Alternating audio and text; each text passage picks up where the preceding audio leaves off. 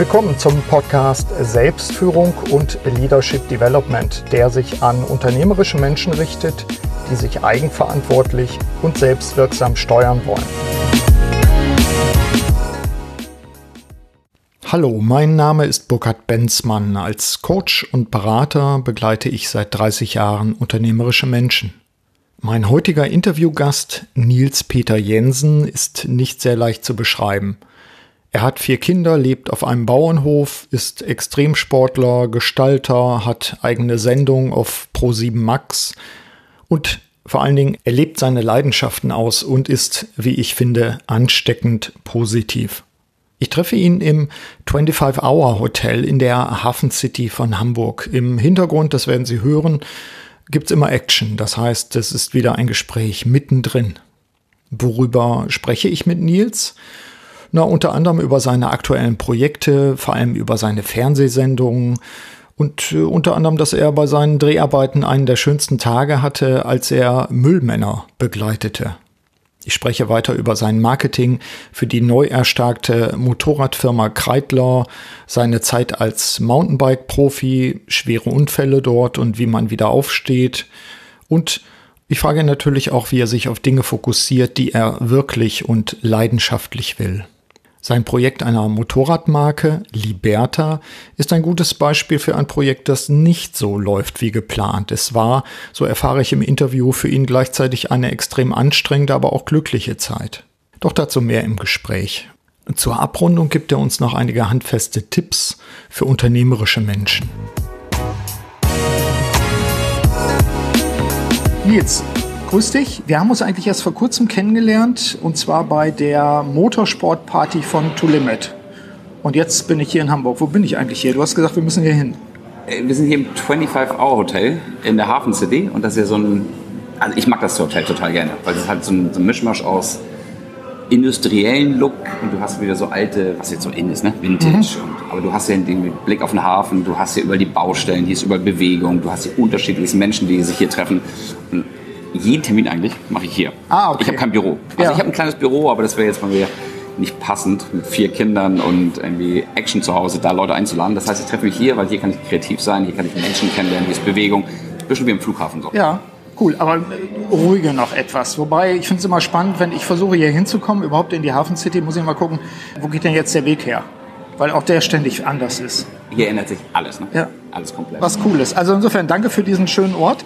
Erzähl unseren Hörerinnen und Hörern ein bisschen was über deine aktuellen Projekte. Wo finden wir dein Wirken im Moment? Wir machen nachher nochmal einen Ausflug in deine Vergangenheit, aber ja. was, was treibst du jetzt gerade? Was treibe ich im Moment? Also, boah, die Frage ist mal schwer, weil wenn Menschen mich fragen, was machst du beruflich, kann ich auch nicht darauf antworten. Ne? Ja. Also ich habe jetzt nicht so den ganz klassischen Beruf, wo ich sage, ich mache das. Meine Projekte, die ich gerade aktuell am Laufen habe, die ich aber alle miteinander verbinde, ist erstmal eine eigene Fernsehsendung mhm. auf Pro7 Max. Das ist sozusagen der Discovery Channel von Deutschland von Pro7. Von Packen Pro7. wir einen Link rein, damit die Leute da zu dir kommen. Du hast auch eine eigene Seite, glaube ich, dann wieder bei denen. Zu Zwei der Sendung? eigene Seiten. Zwei, ah, okay. Einmal Man-Made, da geht es um Handwerk. Ja.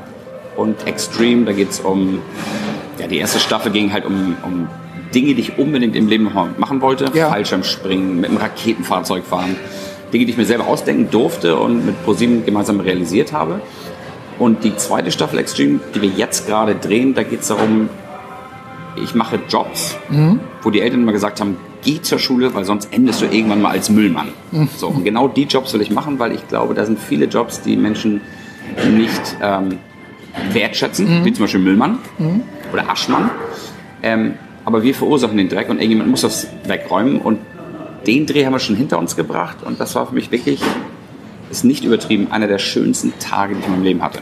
Cool. Abgesehen von den Geburten meiner Kinder und abgesehen ja. von irgendwelchen sportlichen Erfolgen, aber ich habe da eine Freundschaft zwischen den Kollegen, eine Kameradschaft kennengelernt, ein Respekt, ein Gegeneinander für dich, füreinander Dasein, ja. was ich wirklich in keinem anderen Job bisher so erlebt habe. Cool. Und das war wirklich, ich meine, körperlich brauchst du ins Fitnessstudio zu ja. Das war ein toller Job. Also das heißt, ich drehe jetzt gerade für Extreme, Staffel 2. Dann, ja, bin ich durch Zufall irgendwann, wobei es gibt ja keine Zufälle, ne? Mhm. Du wirst ja irgendwie so geleitet, wenn du dich leiten lässt, ähm, entwickle ich Container. Mhm. Das sind, das sind, ja, die sehen aus wie Container, aber sind komplett aus Einzelteilen zusammengeschweißt. und die kannst du dann ähm, hydraulisch die Wände runterfahren und wenn die Wände runtergefahren sind, hast du dann halt einen extrem schön coolen Showroom, den du ah. als Pop-Up-Store nutzen ja. kannst, den du als Messestand benutzen kannst oder halt als Bar benutzen kannst. Und da habe ich jetzt schon den dritten gebaut und das ist jetzt ein Projekt, was mir und meiner Frau sehr am Herzen liegt. Das mhm. heißt, wir machen das jetzt eben nach Rechtiggas. Dann bin ich das Gesicht von der Kultfirma Kreitler. Mhm. Kreitler, das heißt, wir erinnern uns an die für mich meist orangefarbenen 50 Kubikzentimeter Mopeds. So. Florett. Ja. Die legendäre ja. Florett. Ja. ja. stimmt, die waren immer orange und grün. Mhm. Sind sie auch wieder. Aber ich versuche jetzt ein bisschen so die, die Vergangenheit, die ist grandios von Kreitler mhm. gewesen aber man kann nicht immer nur nach hinten gucken und sagen, ja, damals die Kreidler mhm. Florett, das, das müssen wir heute genauso weiterführen. Und ich versuche halt ein bisschen das, das Schöne von heute mit dem Schönen von damals zu verbinden mhm. und Kreidler neu zu schreiben. Mhm. Und das funktioniert auch ganz gut. Das mache ich jetzt seit 15 Monaten. Habe dann ein eigenes Motorrad entwickelt, ähm, mache die kompletten, also mache das komplette Marketing, die komplette PR, ja. aber lebe das richtig. Das heißt, es ist nicht einfach nur hier, kriegst ein bisschen Geld, machen wir für uns irgendwie ein paar Konzepte, mhm. sondern jeden Tag habe ich damit zu tun und das ist eigentlich meine Leidenschaft, mit der ich Geld verdienen kann. Wir kommen gleich nochmal auch auf die Tour, die du auch gemacht hast, weil ich finde es sehr spannend, dass du, ich glaube, hast du immer noch keinen Führerschein 1? Doch. Jetzt hast du eigentlich, ich dachte schon, du hast keinen Führerschein 1 und deswegen willst du irgendwie 50 oder 125 Kubik führerscheinlose Mopeds fahren. Sprechen wir gleich nochmal, ja, ja. Noch, nicht, noch nicht zu viel dazu an der Stelle.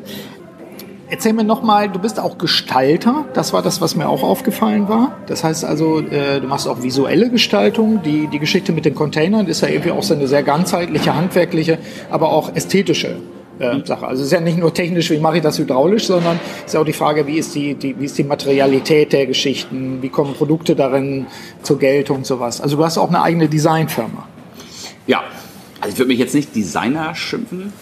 Gestalter? Gestalter finde ich okay. gut. Ähm, das fing bei mir schon relativ früh an. Also ich habe schon als Kind immer Seifenkisten gebaut. Mein Vater hat gesagt, komm, vier Räder ran und du hast hier ein Band zum Lenken, das mhm. langt. Und dann habe ich gesagt, nein, ich brauche dann noch eine Verkleidung, ich brauche einen Spiegel. Und ich war nie zufrieden. Mhm. Also ich habe immer mehr machen wollen. Und dann bin ich ja irgendwann in das ganze Mountainbike-Business reingerutscht ähm, und bin ein Mountainbike-Profi geworden. Mhm. Und da hat es mich auch relativ schnell genervt, dass die Mountainbike-Firmen, für die ich gefahren bin damals, natürlich immer wieder versucht in Gesprächen zu, zu beschreiben, wie man Dinge besser machen könnte, mhm. meiner Meinung nach. Und oft wurde es dann einfach nicht umgesetzt und dann kam irgendwann ein schwerer Unfall und ich habe eine Kündigung ins Krankenhaus geschickt bekommen, weil ich negative Werbung gemacht habe. Weil mein Rad ist durchgebrochen beim Sprung, beim World Cup. Ich habe mir glaub, insgesamt 17 Knochen gebrochen bei dem Einsturz. Ja. Und im Krankenhaus fand ich es furchtbar. Ich gesagt, Mensch, so ein Mist, jetzt irgendwie jetzt kündige mich, mhm. kündige mich gerade. Und ähm, dann habe ich auch gesagt, okay, ich bin jetzt nicht so ein Typ, der einfach das nächste Trikot überstülpt, ja. nur weil ich Geld dafür bekomme. Ich habe gesagt, ich mache jetzt meine eigene Mountainbike-Brand mhm. und habe dann angefangen, selber Mountainbikes zu entwickeln. Und da habe ich dann so die Leidenschaft für, wie du eben schon sagtest, das Technische mhm. zu verbinden mit diesem Schönen. Mhm. Weil muss natürlich im Sport geht es nur um Technik. Ja. Aber mir war es halt wahnsinnig wichtig, dass die Sachen auch schön aussehen. Ja. Ganz andere Richtung eingeschlagen, was die Farben anging. Da haben sie anfangs gesagt, türkisfarbenes Fahrrad, was ist das jetzt, Nils? Einmal haben wir, das ganze Team hatte komplett mattschwarze Fahrräder, nur der Lenker war rosa. Mhm. So, und das waren halt so immer so Dinge, wo die anfangs drüber gelacht haben, aber nachher haben sie gesagt, okay, jetzt verstehen wir es. Ja. Auf jedem Bild siehst du einen rosanen Lenker, das ist das Team von Nils Peter Jensen. So. Ja. Und da fing es eigentlich an, so die ganze Liebe für Detailliebe. Mhm. Also ich mag gerne Dinge, anstrengend auf der einen Seite. Ja. Ich laufe durch die Stadt und sehe Dinge und sage, boah, das hätte ich aber lieber so und so gemacht. Heißt nie, dass es richtig ist, was ja. ich sage. Aber ich laufe rum und sage, das hätte man lieber grün machen sollen und diese Wand ein bisschen rüberziehen mhm. und das Sofa ganz alleine da stehen und das so. Was im Leben echt anstrengend ist manchmal. Ja. Weil ich halt, das pusht mich zwar, aber ich bin nie so richtig zufrieden. Mhm. Aber das ist auch wiederum das, was mich antreibt, dass ich halt immer das perfekt haben will. Ja während unten gerade umgeräumt wird, was hier zum authentischen Sound gehört sozusagen. Stefan, ich frage mich auch, ob wir Copyright-Probleme kriegen, wenn da Tracy Thorn singt oder so. Wir werden sehen, das passt. Stichwort, was ich mir aufgeschrieben hatte, ich habe gesehen, was du alles gemacht hast. Also wie gesagt, wir kennen uns erst seit ganz kurzem. Ich habe aber mal geguckt, dachte, boah, das reicht irgendwie für zwei oder drei Leben. Wie tankst du auf? Also wie tankst du eigentlich Energie wieder auf? Oder ist es das, was du machst, das dich mit Energie versorgt? Gibt es auch mal so Zeiten, wo du sagst, da muss ich jetzt die Beine hochlegen und äh, das äh, sacken lassen oder sowas? Gibt's das? Also können wir fast gar nicht vorstellen. Mhm. Außer im Krankenhaus jetzt, wenn du da irgendwie mit Knochenbrüchen liegst, aber das ist jetzt nicht ideal. Nee, selbst da habe ich dann halt immer irgendwie die Körperteile weiter trainiert, die irgendwie noch funktioniert haben. Ähm, nee, ich glaube, das, was ich täglich mache, ich mache nur Dinge, auf die ich zu 100% stehe. Also ich würde mhm. niemals, ich habe damals auch Verträge angeboten bekommen von Firmen, die gesagt haben, setz unseren Helm auf und kriegst Geld dafür. Also ja. nee, setz ihn nicht auf, weil dieser Helm, der ist einfach nicht das, was ich tragen ja. möchte. Sei es die Sicherheit oder sei es die Optik. Das heißt, ich, alles, was ich im Leben mache, ist wirklich nur das, mhm. was ich liebe, was ich äh, auch machen möchte und wo ich zu 100% hinter stehe. Und das heißt eigentlich, das, was ich täglich mache, ist nie für mich irgendwie Arbeit, mhm. sondern ist für mich halt jedes Mal Vergnügen, was natürlich auch teilweise sehr anstrengend ist, also ist mhm. körperlich, sei es auch irgendwie seelisch. Du hast als Selbstständiger, musst du dafür sorgen, dass du jeden Monat Geld reinbringst, um Kommt halt deine Familie zu ernähren. Ja. Aber auf der anderen Seite weiß ich halt, das, was ich mache, ist wirklich Leidenschaft. Ne? Und da ist eigentlich ja. das, das, wo ich meine Energie herhole. Ja. Ich, ich halte mal einen Satz von Thomas König. Wir haben uns eben darüber unterhalten. Du kennst Thomas König auch vom Museum Prototyp. Wir sind ja nicht weit weg von hier. Ich hatte Thomas König neulich ja auch im Podcast für die Hörerinnen und Hörer, die da nochmal reinhören wollen. Ich glaube, Thomas König hat so sinngemäß gesagt, wenn du dein Hobby zum Beruf gemacht hast, dann brauchst du ein neues Hobby. Das stimmt. Und das fand ich ziemlich cool, dass er, er hat ja mit, mit Autos, er ist ja eigentlich Architekt von Hause aus, wenn ich mich recht erinnere. Mhm. Und dann hat er ja sein, sein Museum, diese Leidenschaft auch tatsächlich umgesetzt, zusammen mit seinem Schwager dann. Ähm, aber der sagte das ganz deutlich. Wenn du da total drin aufgehst, dann musst du mal überlegen, was du für ein neues Hobby hast. Damit das Hobby, ich glaube, bei ihm ist im Moment unter anderem Garten. Ich weiß es nicht mehr genau. Echt? Ja, sowas. Thomas im Garten. Frag ihn mal. Das will ich äh, machen. Äh, also eben, ja, so nach dem Motto, das ist das, das ist das völlig andere dann, das, äh, was eben das Hobby dann ist, wo du dann auch dich in einer anderen Rolle erlebst und vielleicht auch in der Form dann wieder auftankst dabei. Stimmt das oder stimmt das nicht aus deiner Sicht? Also es stimmt schon auf der einen Seite, wenn du halt ein Hobby zum Beruf machst und irgendwann nur noch das machen musst und andere Leute bestimmen, wie du jetzt zum Beispiel Fahrrad, wie ich Fahrrad fahren ja. soll. Ne? Ja. Also damals haben meine Sponsoren gesagt, fahr mal lieber so, mhm. dann bist du schneller. Mhm. Aber der Grund, warum ich anfing, Mountainbike zu fahren warum ich überhaupt Profi geworden bin, ist, weil ich einen ganz eigenen Fahrstil hatte mhm. und auch immer ein bisschen Show dabei gemacht habe, weil mir das Radfahren einfach Spaß gemacht hat. Mhm. Und in dem Augenblick, wo es hieß, hier kannst du noch mal eine Zehntelsekunde rausholen, da waren dann Leute von außen, die mich versucht haben zu lenken. Ja. Da fing es dann halt an, dass man das von außen ein Hobby kaputt gemacht wurde. Mhm. Ähm, aber für mich war es immer noch ein Hobby und ich habe das Glück gehabt, dass ich Geld verdienen durfte, mein Hobby. Aber ich kann Thomas schon verstehen, wenn du halt irgendwann mal nicht mehr entscheiden kannst, wann betreibe ich dieses Hobby, sondern du musst jeden Tag und du musst es machen, damit du dein Geld reinbekommst, dann ist es, glaube ich, sehr schwer, diese Leidenschaft und diese Liebe für dein Hobby noch zu ja. fühlen. So, ne? Aber ich habe das einmal ganz gut hinbekommen, dass ich, glaube ich, das immer so gemacht habe, dass ich wirklich nur das gemacht habe, was ich machen möchte. Ja. Und ich habe dann auch die Leute überzeugen können, dass diese Art und Weise, wie ich Fahrrad fahre, mhm. denen letztendlich mehr bringt. Und das ist auch der Grund war, warum sie auf mich aufmerksam geworden sind. Mhm. Und sie sollten es halt nicht ändern. Das hat eigentlich gut geklappt. Natürlich gab es Diskussionen und auch ein paar Leute, die gesagt haben, das akzeptieren wir nicht. Und dann bin ich halt weitergegangen. Aber ähm, ich entwickle auch immer wieder neue Hobbys. Also Gartenarbeit zum Beispiel mhm. ähm, ist auch eine Sache, wo ich halt echt abschalten kann. Ja, ihr wohnt vor den Toren mit, mit äh, deiner Lebensgefährtin und den vier Kindern, gemeinsamen Kindern. Mhm. Also auch im Grünen sozusagen. Mitten im Grünen, da ist ja. totale Pampa. Ja. Aber da habe ich so einen Ort gefunden, wo ich halt mich austoben kann. Der Grund war damals, ich brauchte Platz, um mir so eine Strecke zum, zum Trainieren mhm. aufzubauen. Aber da habe ich echt meine Ruhe. Ich muss nicht mit Stress machen, habe ich einen Parkplatz vor der Tür. Ja. Ich stelle mich einfach hin. Ich weiß, ich kann mich hinstellen. Ich weiß, ich kann mich in den Garten legen. Mhm. Ich weiß, dass mich da keiner nervt. Ich kann da eine Höhle bauen für meine Kinder. Ich kann ja. irgendwie eine Gartenlaube bauen, wo wir halt irgendwie ein Gartenhäuschen bauen. Mhm. Alles. Wir können einfach machen, was wir wollen da draußen. Ja. Und das ist mir halt wichtig, weil natürlich gibt es, gibt es so Leitplanken, die man einhalten muss. Ähm, das musste ich auch erstmal lernen, mhm. weil für mich war die Welt immer so riesig, wo ich gesagt habe, es gibt keine Zäune, es gibt keine Leitplanken, es mhm. gibt eine Riesenfläche und jeder hat jeder kann machen, was er will. Mhm. Also solange du nicht über, über Leichen gehst ja, ne? und ja. Menschen wehtust oder sowas. Aber für mich war es immer wichtig, dass ich, ich habe nie Zäune gemacht. Mhm. Mag ich nicht. Ja. Sei es privat oder sei es ja. im Berufsleben. Und ähm, da kann ich mich austoben. Ja. Wie bist du denn eigentlich vom Fahrrad dann auf, auf äh, Motorrad oder Moped gekommen? Ich habe dann eine eigene Mountainbike-Firma gehabt, mhm. elf Jahre, mhm. und wir waren sehr erfolgreich. In 18 Ländern hatten wir Vertriebe gehabt, wir haben ein sehr erfolgreiches Mountainbike-Team gehabt. Aber dann kam halt irgendwann so die Mittelkrise eines Sportlers. Mhm. Die kam mit 35. Meine Freunde würde jetzt lachen und sagen, nee, die gehen schon mit 30 los. ich sag mit 35. Und da habe ich gemerkt, dass ich, mein Kopf wollte immer noch gewinnen, mein mhm. Kopf wollte immer noch der, der schnellste, stylische Mountainbiker auf der Welt sein. Mhm. Aber der Körper und auch Teile im Kopf haben gesagt, pass auf, wenn du da jetzt runterfällst, ne, mhm. ne, dann tut es richtig weh. Ja. wenn du da runterfallen würdest, dann wärst du vielleicht jetzt platt und du würdest gar nicht mehr aufstehen. Ja. Und dieser Konflikt in meinem Kopf und auch in meinem Körper, ich konnte gewisse Dinge nicht mhm. mehr, der hat mich wirklich kaputt gemacht, weil ich konnte nicht einfach auf eine Rennstrecke gehen oder auf eine, eine Veranstaltung gehen und nur Halbgas geben. Ja. Also wenn, habe ich gesagt, gebe ich jetzt alles mhm. Oder gar nicht. Und dann war die Entscheidung, kannst du jetzt deine Mountainbike-Firma alleine ohne sportlichen Erfolg weiterführen? Mhm. Das heißt, dass ich jetzt auf einer Messe stehe und ähm, jungen Menschen und Vertrieben meine Produkte verkaufe, aber draußen sehe, wie die Jungs da halt rumspringen und ihre Rückwärtssaltos machen. Ja. Und da habe ich dann festgestellt, dass ich das nicht kann, weil ich liebe Radfahren, ich liebe dieses, so ein bisschen Show alles gewesen, mhm. ne? Man, dieses im Mittelpunkt stehen, sich verkleiden mit diesem Helm und dieser Motocross-Brille auch aufsetzen. Das war für mich ein geiles Gefühl jedes Wochenende. Aber ich habe dann gesagt, es gibt nur eine Chance, dass ich von, von diesem Sport wegkomme, indem ich alles aufgebe. Mhm. Und das habe ich dann auch gemacht in so einem radikalen Schritt. Ich habe dann meine Produkte, die ich noch hatte, alle an einen Händler verkauft, mhm. habe meine Pokale eingetauscht beim bei so einem Second-Hand-Shop, da mhm. habe ich den Gartentisch für gekriegt, habe alle meine Trikots eingekauft. Cool. Ich habe alles weggegeben, dass ja. nichts in meinem Haus mich irgendwie an diesen Sport erinnert hat. Ja. Und bin auch wirklich von einem Tag auf den anderen, ohne Tschüss zu sagen, aus dieser Szene rausgegangen. Mhm. Und das war für mich der einzige Weg, dass ich diese Leidenschaft halt irgendwie, wenn du mit einer Frau Stress hast und du trennst dich, dann willst du auch erstmal nichts mehr von der hören. Mhm. So, ne? Abstand, Sonst ja. kriegst du immer wieder diese, diese mhm. schönen Bilder vor Augen. Naja, und das war halt im Sport auch. Und irgendwann nach drei Jahren kamen dann die ersten Leute auf mich zu und gesagt, Nils, wo bist du eigentlich so, ne? Ja. Warum sagst du nicht wenigstens mal Tschüss?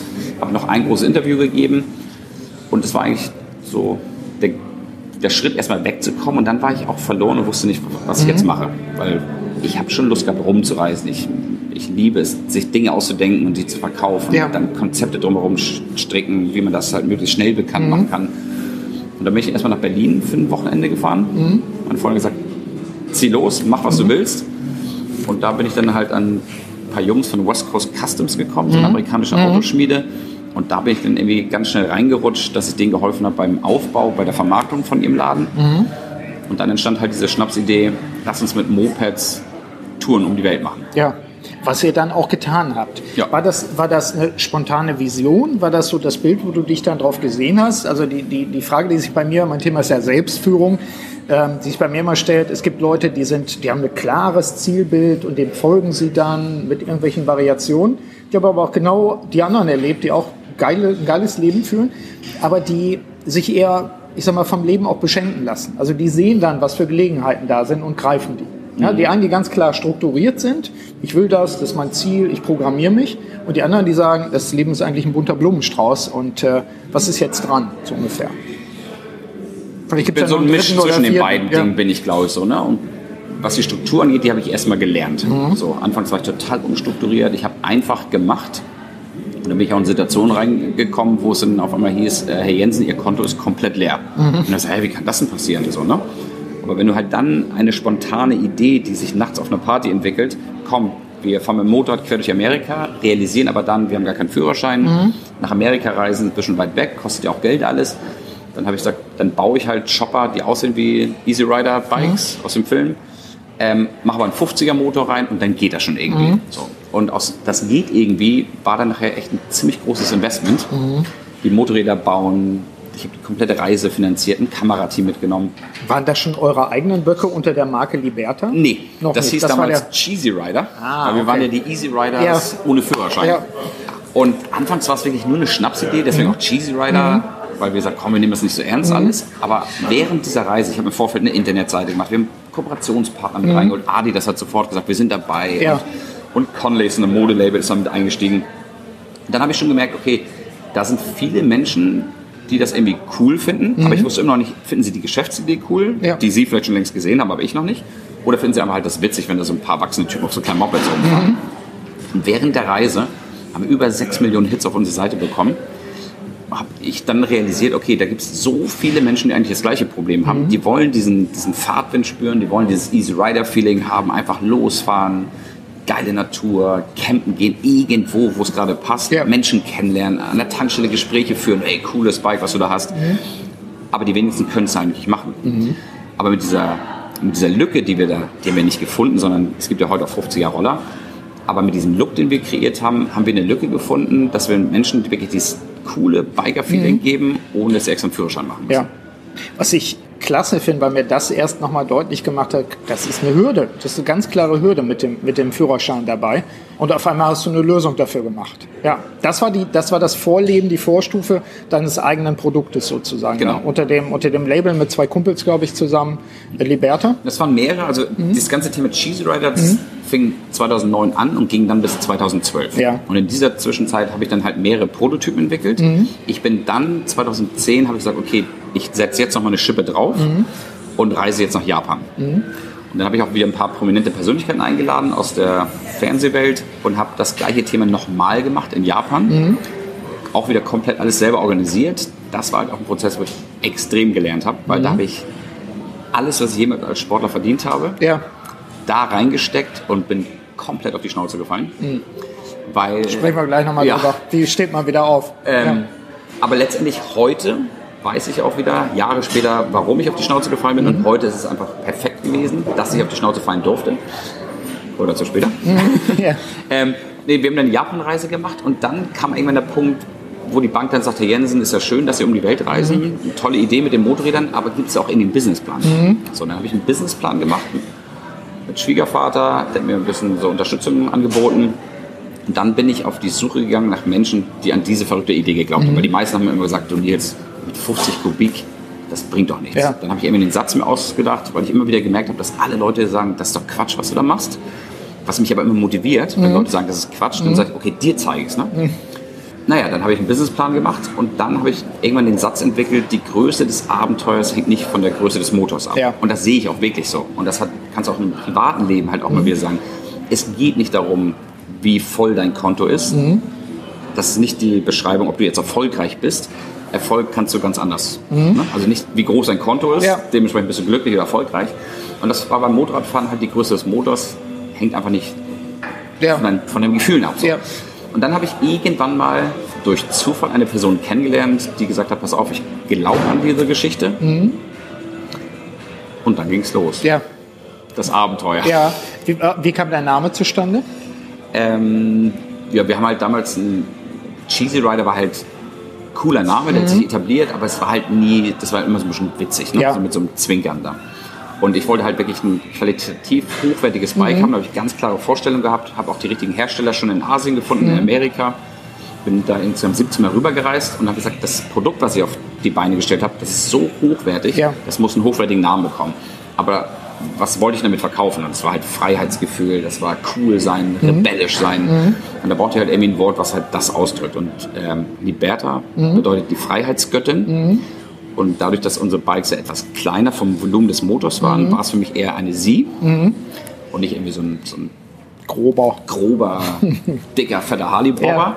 Und deswegen war es, ähm, war es klar, dass es halt eine Freiheitsgöttin ist.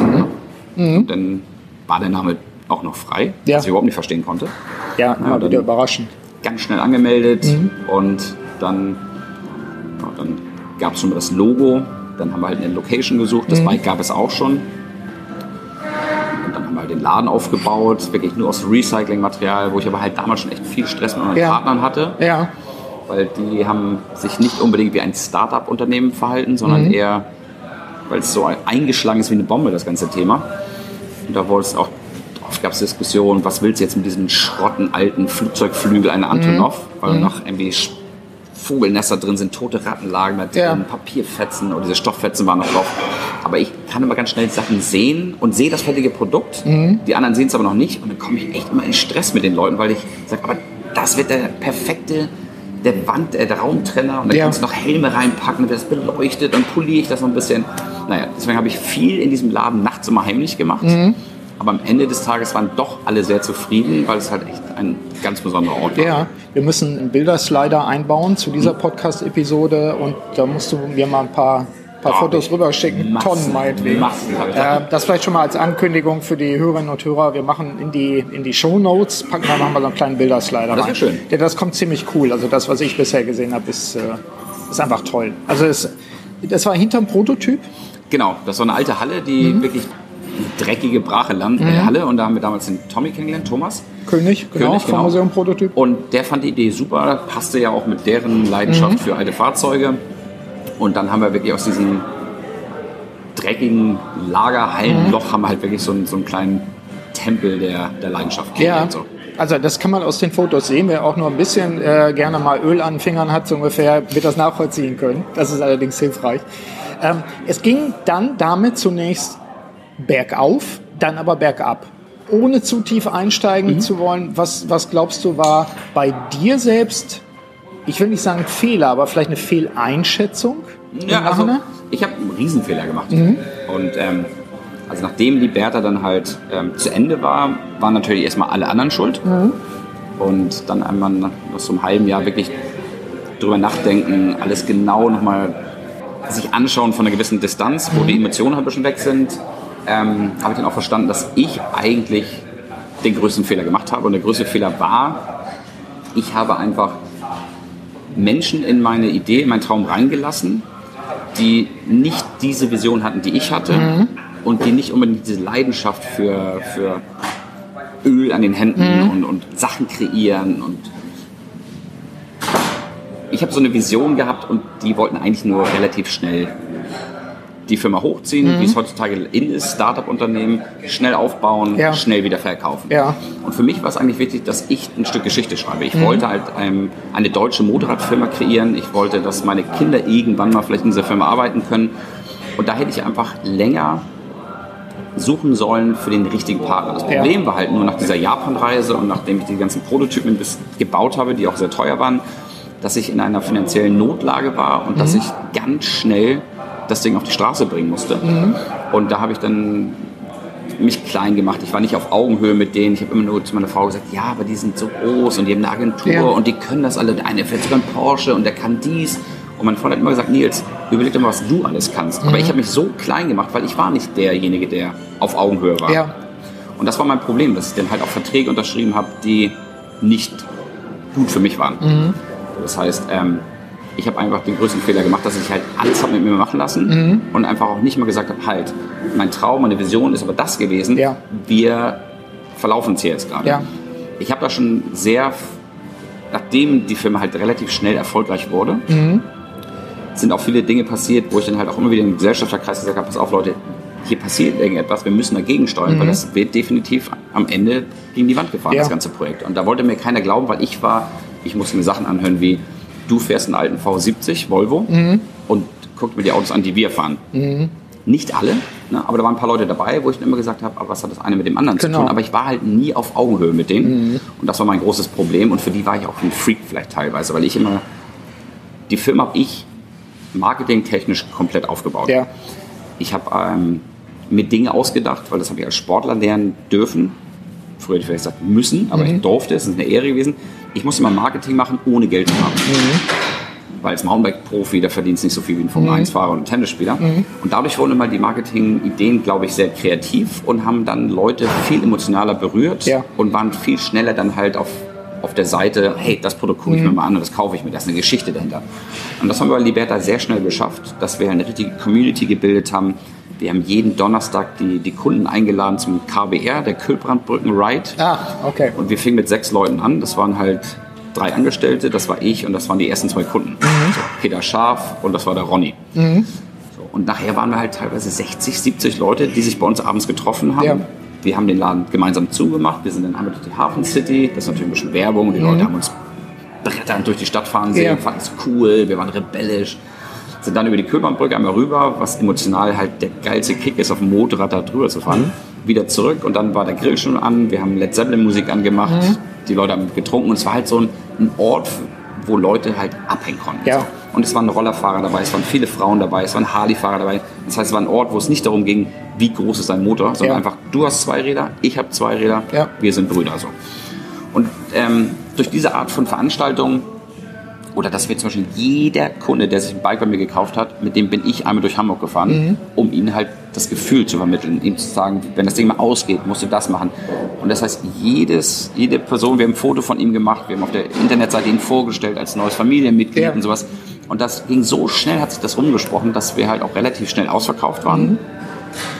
Haben dann auch Kooperationen eingetütet, dass wir beim Klitschko-Kampf Sponsor waren. Mhm. Dann haben wir das offizielle Dr. Steelhammer Bike für den Vladimir Klitschko gebaut mhm. und das für einen guten Zweck versteigert. Und naja, das wurde halt immer, immer erfolgreicher. Aber dann kamen halt gewisse Dinge ans Tageslicht, mhm. ähm, wo einfach. Fehlkalkulation, Fehleinschätzung? kann da auch echt nicht so viel zu sagen. Nee. Als das, ich sag mal, dann, dann tatsächlich zum Sinkflug ansetzte, was hast du mit deiner Leidenschaft dann gemacht? Also für die Hörerinnen und Hörer des Podcasts ist ja immer spannend zu sagen, okay, das war, das war klasse, das war super. Wenn man sich die Bilder anguckt, ist es einfach ein cooles Produkt. Also, ich sag mal, wer noch ein bisschen Affinität dazu hat, der merkt das einfach, das spürt man auch dann war das weg. Du konntest, du warst abhängig von anderen Leuten. Ich habe festgestellt, bei mir in diesem meinem Modell der Selbstführung, hier gibt es ein, gibt's ein Feld, das heißt Mitarbeiter, Partner, Netzwerke. Mhm. Und ich habe ungefähr 100 Leute, auch mehr, 120 mittlerweile interviewt dazu. Und eine Aussage ist immer zum Thema Selbstführung, du musst dir die Leute suchen, die wirklich dich ergänzen. Mhm. Du solltest nicht versuchen rumzufuschen bei Sachen, die du selber nicht am besten kannst. Da musst du andere Leute finden. Absolut. So, und daraus höre ich jetzt bei dir, ist natürlich auch einer der Punkte, wähle deine Partner sehr sorgfältig. Also die müssen etwas anderes besonders gut können und die müssen natürlich auch die akzeptieren und die müssen auch da die, die Leidenschaft teilen oder auch die Zielvorstellung teilen, sowas in der Art. Wenn ich eine Vorstellung habe, ich will das nur aufpeppen und schnell Geld daraus ziehen, dann wäre ich bei dir ja an der falschen Stelle. Absolut. Also, so und das, so höre ich raus. Das wäre ein Punkt, das hätte man wahrscheinlich im Vorfeld klarer auch klären müssen, kommunizieren müssen, sowas? Ich habe ja Leute rausgesucht, die halt Dinge können, die ich nicht kann, beziehungsweise heute muss ich sie selber machen. Mhm. Also Buchhaltung. Ne? Mhm. Ne? Ähm, sei es Businesspläne zu machen, sich vorher Gedanken zu machen, wo investiere ich Geld, wann gebe ich es aus, wann kommt wieder Geld rein, sodass du nicht in so eine Situation nochmal reinkommst, mhm. dass du halt auf einmal finanzielle Engpässe hast. Ja. Ähm, und die Leute waren halt auch ähm, Füchse mhm. auf diesem Gebiet, mhm. aber sie waren halt auch echt Füchse. Ah, ne? okay. Und ähm, Oder musst du auch die Werte teilen, das wäre so. der nächste Punkt. Genau. Ja. Und das Problem ist halt einfach nur, was in der Männerwelt, gerade so in dieser Geschäftswelt, ein Riesenproblem ist, dass relativ schnell Neid aufkommt. Mhm. Und ähm, für mich war, durch den Sport habe ich das lernen können. Teilen ist für mich überhaupt kein Problem. Mhm. Weil ob ich jetzt 100% von irgendwie ganz wenig habe oder mhm. ich habe 5% von mhm. ganz viel, mhm. was ist besser? Mhm. Ne? Also ich habe geteilt, ich habe auch viel geteilt, ich habe viele Prozent abgegeben. Nachher hatte ich, glaube ich, nur noch 18 Prozent gehabt oder, am Ende. Ja. Aber das Problem war halt einfach, dass ich glaube, dass da sehr viel Neid im Spiel war. Mhm. Schluck. Wie, ja, bist du auf, wie bist du auf die Beine gekommen? Also, weil du sagst ja, das, das war extrem schwierig, einfach, was kein Wunder ist. Wer, wer auch nur annähernd mal sowas erlebt hat, nur der kann es eigentlich nachvollziehen. Also, erstmal war es wirklich ist es schwer nachzuvollziehen. Mhm. Also wie meine Frau und ich, wir haben sechs Monate keine Miete zahlen können, wir mhm. haben mit unserem Vermieter gesprochen, der hat gesagt, pass auf, ich habe schon öfters mal so Situationen gehabt, ich kriege das schon wieder hin, ich unterstütze euch, wir können erstmal dort leben bleiben. Und dann war es halt erstmal wirklich so ein Loch und ich habe erstmal wirklich drei, vier Monate wusste ich nicht, wo ja. ich stehe. Ja. Aber einfach, weil es mich so kaputt gemacht hat, weil ich enttäuscht war von Menschen, weil Klar. ich enttäuscht war, ich habe mir so viel Müll anhören müssen. Jetzt nicht unbedingt, ich, ich bin ja nicht insolvent gegangen. Mhm. Ne? Ich war ja vorher nicht mehr Angestellter dort, ich war noch Gesellschafter wie insgesamt zehn andere Personen. Aber für mich war es so, ich habe total versagt. Mhm. Und natürlich schmeißt du erstmal nur, du warst es, du warst es, du warst es. Dann kam aber irgendwann dieser Punkt, wo ich gesagt habe, okay Nils, nutze diese Chance, mhm.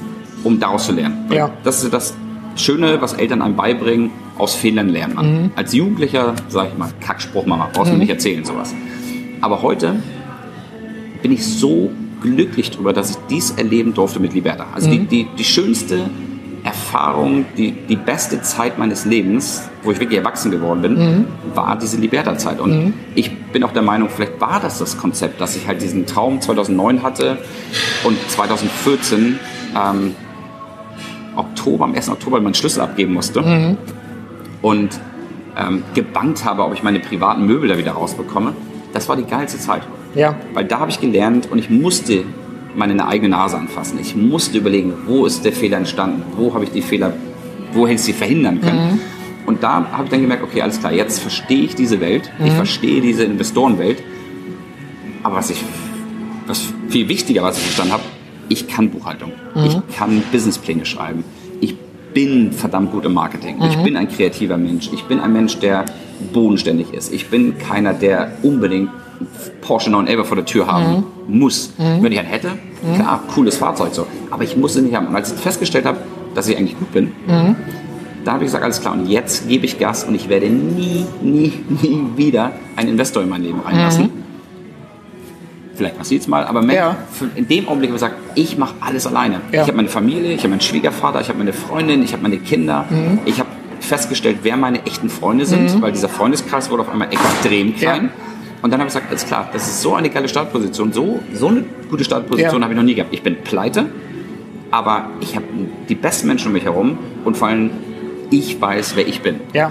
So, und dann habe ich Klingt auch ein bisschen wie Titus. Ne? Titus hat das ja ähnlich, ähnlich, ähnlich auch ne? erlebt. Äh, Titus Dittmann für die Hörerinnen und Hörer, mit dem ich demnächst auch mal wieder ein Interview machen werde. Übrigens auch, auch über solche Themen wie Startup und so weiter. Der ja auch im Prinzip Investoren reingeholt hatte in seine Organisation und dann auch feststellte, die haben das irgendwie übernommen und verändert, faktisch auch. Und dann hat, hat er sich, glaube ich, ich weiß nicht, ich glaube, es rausgekauft wieder, wenn ich mich recht entsinne, und hat gesagt, so, ich gehe jetzt zur Bank hin und sage, ich verpfände mein Haus oder was auch immer und ich fange bei Null an. Das hat er gemacht. Mhm. Also er hat ja seine eigene Firma wieder, wieder auf, den, auf den Boden runtergeholt. Er ist auch so ein Kämpfertyp. Ne? Ja. Der hat auch eine Vision. der hat auch eine, der hat eine hundertprozentige Leidenschaft für das, was er macht. Der ist, ja. der ist Skater, der hat Skateboardfahren in Deutschland groß gemacht. Ja. Und das, das merkst du bei solchen Menschen. Ich habe auch mit Titus vor zwei Wochen gesprochen. Der ist, der muss auch was anfassen. Mhm. Titus habe ich ja, Titus war bei so einer Fernsehsendung, ich glaube, es war ja. ZDF, ja. so ein Startup-Unternehmen-Sendung. Mhm. Da wurden wir eingeladen. Mhm Titus kenne ich seit 30 Jahren. Auf einmal stand er oder saß vor mir auf diesem Pult mhm. und hat gesagt, what? Was machst du denn hier? Ne? Und da waren wir das einzige Unternehmen, ne, stimmt nicht. Das waren noch drei andere Unternehmen, die auch Produkte hergestellt haben, aber unser Produkt war das einzige mit Benzin und groß. Mhm. Der Rest war wirklich nur Apps und hier eine super Kauf-App und hier kannst du, also nur Apps. Ja. Ne? Und nur diese ganzen App-Nerds. Jetzt nicht böse gemeint, aber mhm. das sind so Menschen, wo ich auch oft nicht verstehe, was sie sagen. Und da habe ich dann auch festgestellt, und vor zwei Wochen das Gespräch, wir sind beide mehr Ware, mhm. Sachen zum Anfassen. Wir können diese Start, Start-up-App-Welt ja. verstehen. Ja, und groß machen und dann schnell viel Knete machen und dann weggeben. Ich erlebe dich mehr eben als Gestalter und auch unter, als unternehmerischen Menschen. So, also du, du willst es ja sehen, was du produzierst. Es geht ja nicht darum, jetzt schnell groß zu werden und the next big shit zu machen, sondern du willst, du willst ja etwas machen, was offensichtlich bleibt.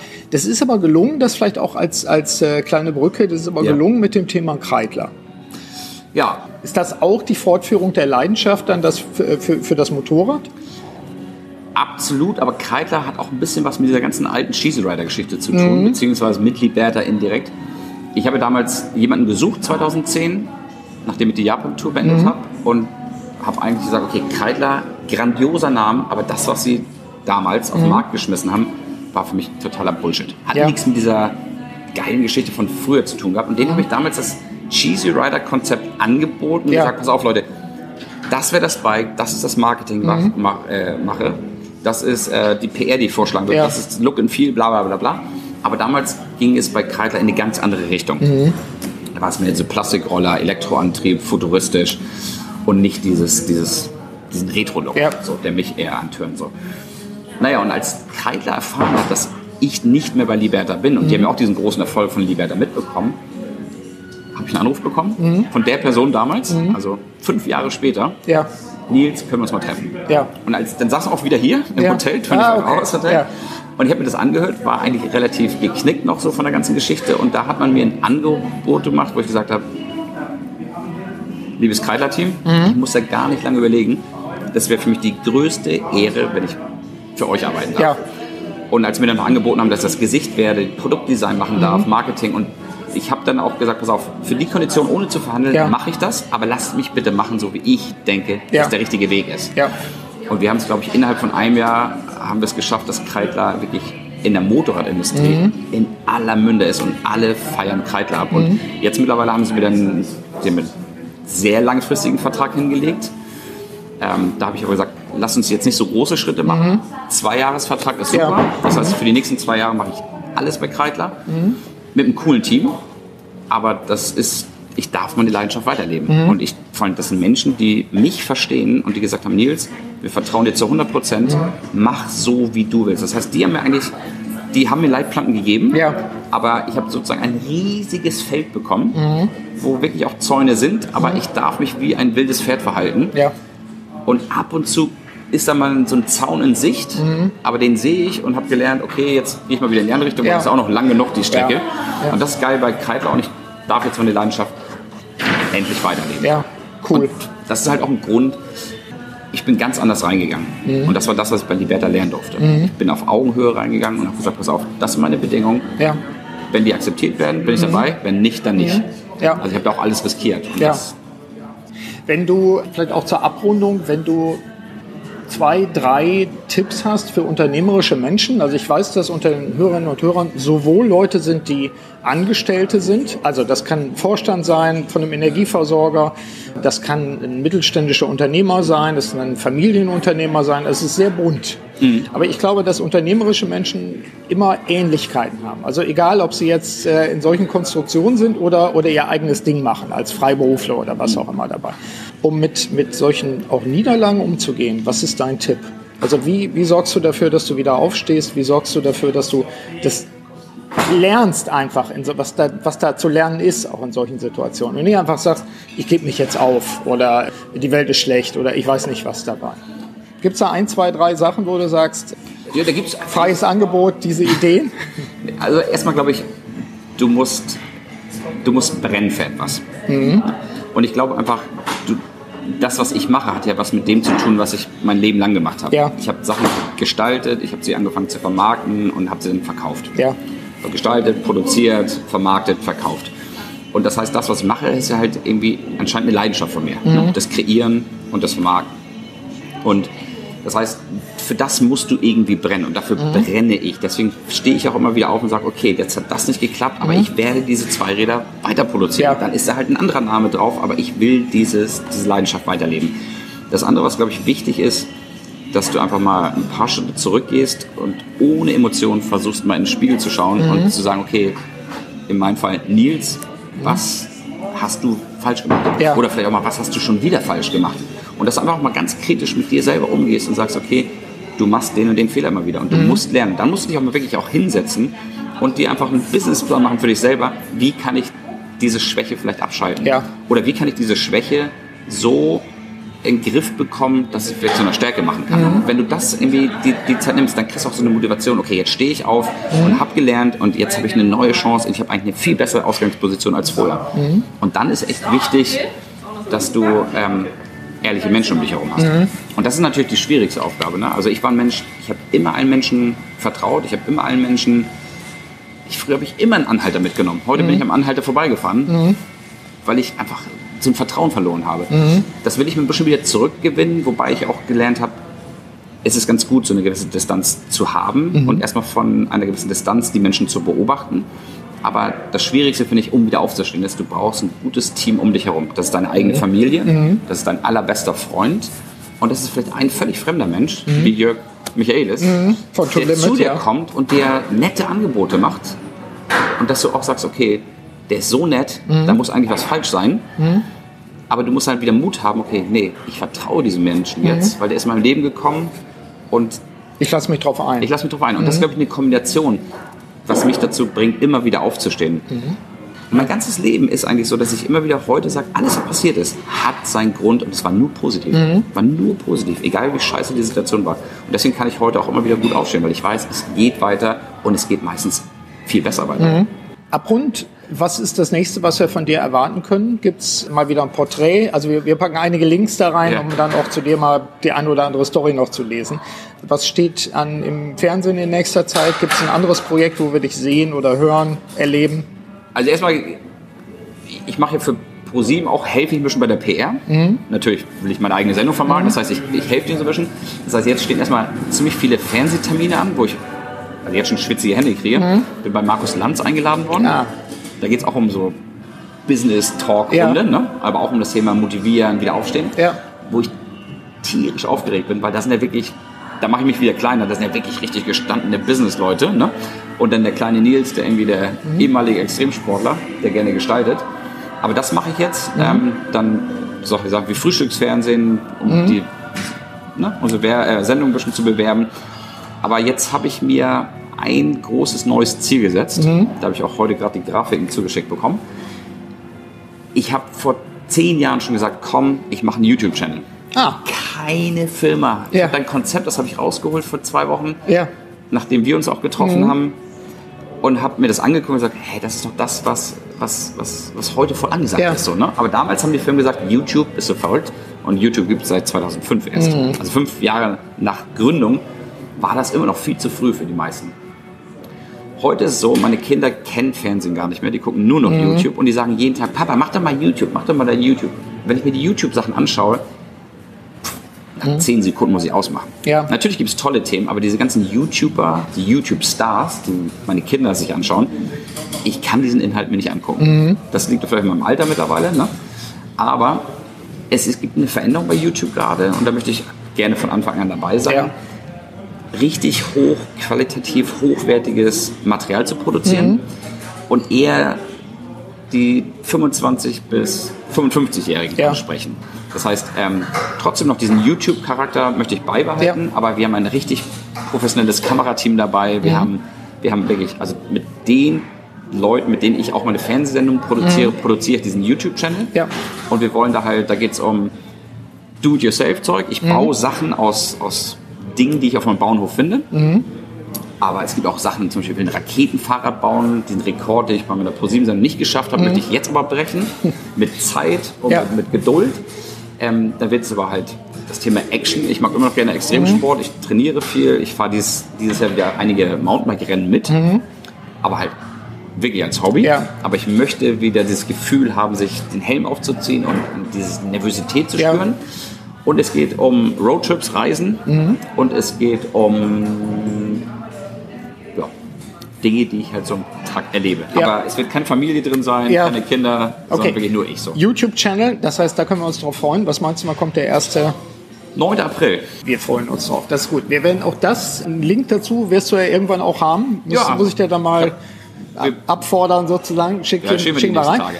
Gefühls, gefühlsmäßig mit April passt gut. Das wird auch ungefähr so dann der Zeitpunkt sein, wo dieser Podcast auf Sendung Echt? geht. Ja, das passt. So also, schnell bist du. Ja, ich auch bin schnell. Macher, ne? Ich bin schnell. Nur so geht das. Sehr schön. Macher. Nils, an der Stelle unterbrechen wir einfach. Das heißt, wir beenden zwar diese Podcast-Episode, aber wenn du Bock hast, würde ich gerne bei Zeiten, keine Ahnung, im halben Jahr oder Dreivierteljahr einfach nochmal wieder ein Update machen und dann mal hören, was du dann so treibst. Ist für unsere Hörer sicherlich auch in Bezug auf Selbstführung ein spannender Punkt.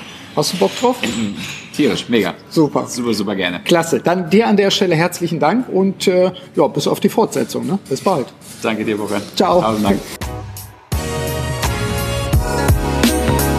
Ja, soweit mein Interview mit Nils Peter Jensen im trubeligen 25-Hour-Hotel in der Hamburger Hafen City. Wenn es Ihnen wie mir gegangen ist, dann haben Sie sicherlich im einen oder anderen Erlebnis von Nils sich selbst wiedergefunden. Sicherlich lebt er ein extremes Leben, aber achten Sie mal darauf, wo Sie in Resonanz gegangen sind und welche Projekte bei Ihnen eventuell noch anstehen. In diesem Sinne wünsche ich Ihnen, wie immer, eine wirksame Zeit. Ihr Burkhard Benzmann. Vielen Dank, dass Sie auch bei dieser Episode des Podcasts Selbstführung und Leadership Development dabei waren. Auf bald!